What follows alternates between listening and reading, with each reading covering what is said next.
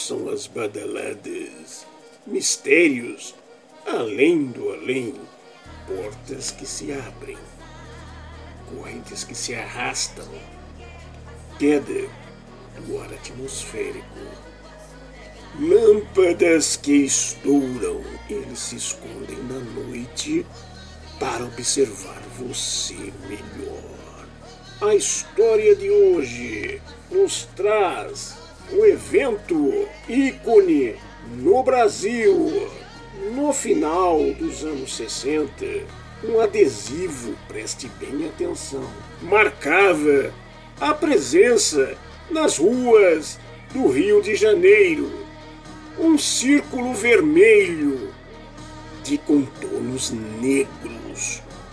O número 7 e a inscrição Rei da Lira. Apareciam fixados nos vidros dos carros, sinalizando a devoção, a devoção mesmo de seus motoristas a uma entidade. Uma mistura de procissão religiosa com baile de carnaval promovido pela sacerdotisa Cacilda de Assis.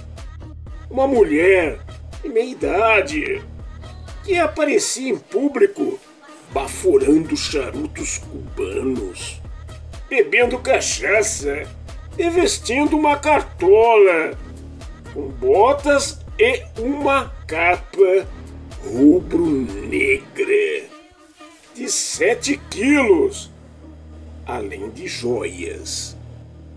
Tudo isso pertencia à entidade Sete da Lira, que a médium incorporava nas noites de sábado. Dizem que Sete da Lira foi um importante presidente da República do Brasil. Outros dizem que era da Grécia, boêmio, devoto de Santo Antônio.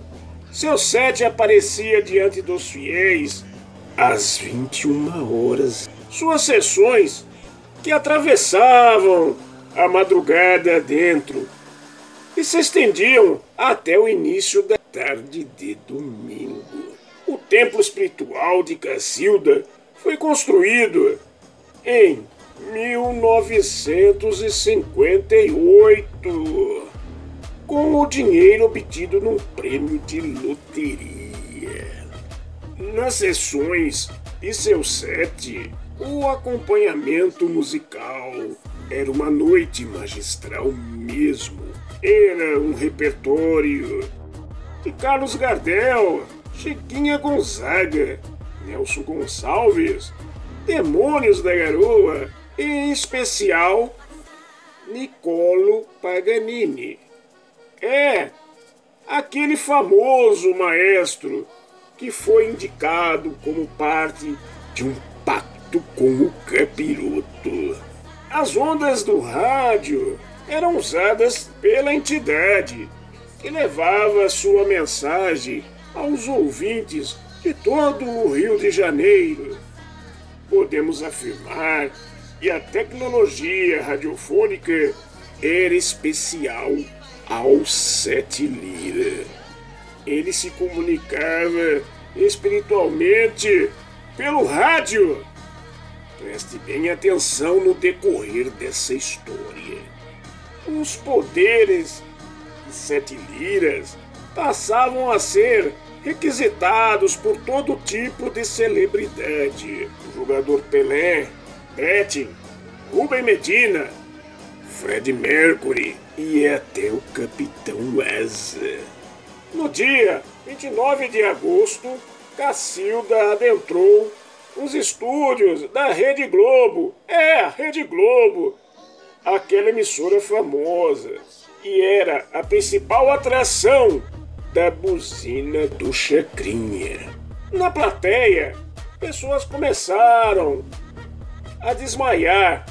Os câmeras passaram mal mesmo. E as chacretes up, se contorciam e davam ruidosas gargalhadas. Duas horas depois, foi conduzida pela equipe de Flávio Cavalcante aos estúdios da Tupi. O cenário de mediunidade coletiva se repetiu. Cacilde morreu aos 92 anos de causas naturais no dia 21 de abril de 2009. Ao ouvir os nossos programas, apague a luz se tiver coragem. O comendador agradece a todos os ouvintes do Brasil e do mundo pelas entradas e 83 mil acessos à Rádio Orion, a rádio que mais cresce no Brasil. E também um recado ao povo. Muitos youtubers aí estão antenados ao programa do Comendador e depois passam a copiar. É isso aí. Mas o original você ouve aqui, na Rádio Orion, com o Comendador da Meia-Noite. Este sim é o original. Meia-noite para vocês.